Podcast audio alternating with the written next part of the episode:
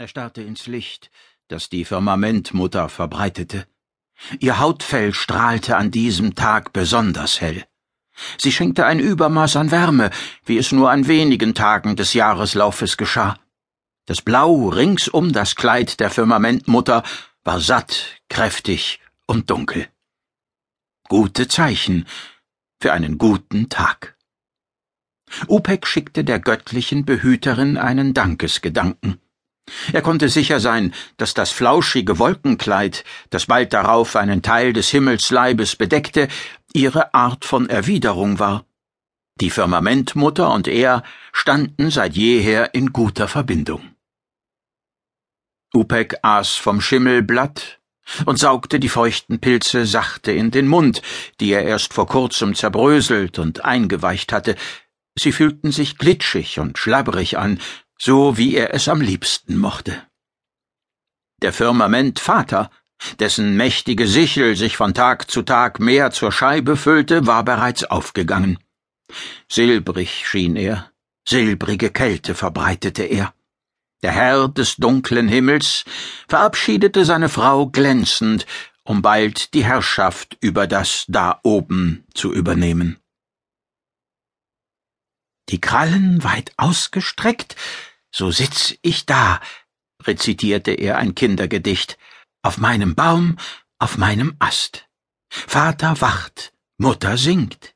Wir leben den Einklang, lieben den Zweiklang, loben den Vierklang, den die Krallen durchs Geäst ziehen. Brrr. Wie immer endete er mit einer scharrenden Bewegung und kratzte mit dem rechten Hinterlauf, mit dem rechten, kurzen, vier tiefe Furchen in den Boden, so wie es Pungari stets geliebt hatte, als er sie noch behütet und für sie gesorgt hatte. Ach, Pungari, warum musstest du so schnell erwachsen werden? Warum, Firmamentmutter, dürfen Kinder überhaupt heranwachsen? Was hast du dir dabei gedacht, als du ihnen das Großwerden erlaubtest, Edelste? Einige Kufen meckerten lautstark, als hätten sie seine Gedanken erraten. Vielleicht war es auch so. Die Tiere, stets treue Begleiter und Freunde, fühlten sehr wohl die Vielfalt seiner Gefühle, und sie liebten Pungari, wie er sie liebte. Die Firmamentmutter ging zur Ruhe.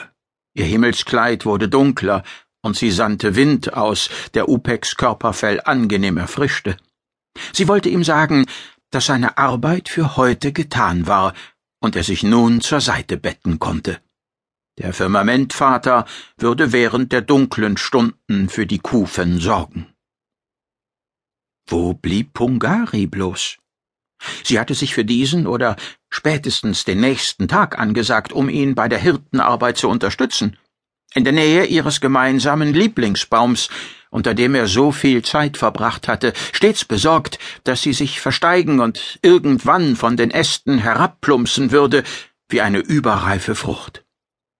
Mehrmals hatte er sie auffangen müssen, sie gescholten und ihr geschworen, sie niemals wieder in den Zürgelbaum zu heben. Selbstverständlich hatte er ihrem Drängen bald wieder nachgegeben, denn sie war ja Pungari, sein über alles geliebtes Kind sein Kräulchen. Sie hatte stets hoch hinaus gewollt. Und nun, da die Firmamentmaschinen das Blau dann und wann durchfurchten, es durchstachen, konnte sie sich kaum mehr vom Gedanken lösen, höher zu steigen, gemeinsam mit den Firmamentfahrern, hinein ins Blau und in ein Land, das Upek nicht begriff und das ihn nicht interessierte. Ach, Bungari. Lass uns einmal noch das Krallenlied singen. Lass uns einmal noch gemeinsam in den Baum steigen. Lass dich nicht von dem verwirren, was die Fremden sagen.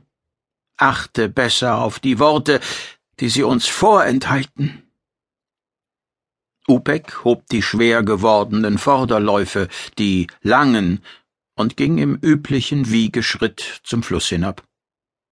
Schon vor Jahren hatte er sich einen Zulauf zum Gewässer freigekratzt und ihn mit Hilfe von Steinen verbreitert, wie es seine Ahnen ebenfalls gehalten hatten. Er senkte den Kopf ins kühle Nass und genoss den sanften Zug, den es ausübte.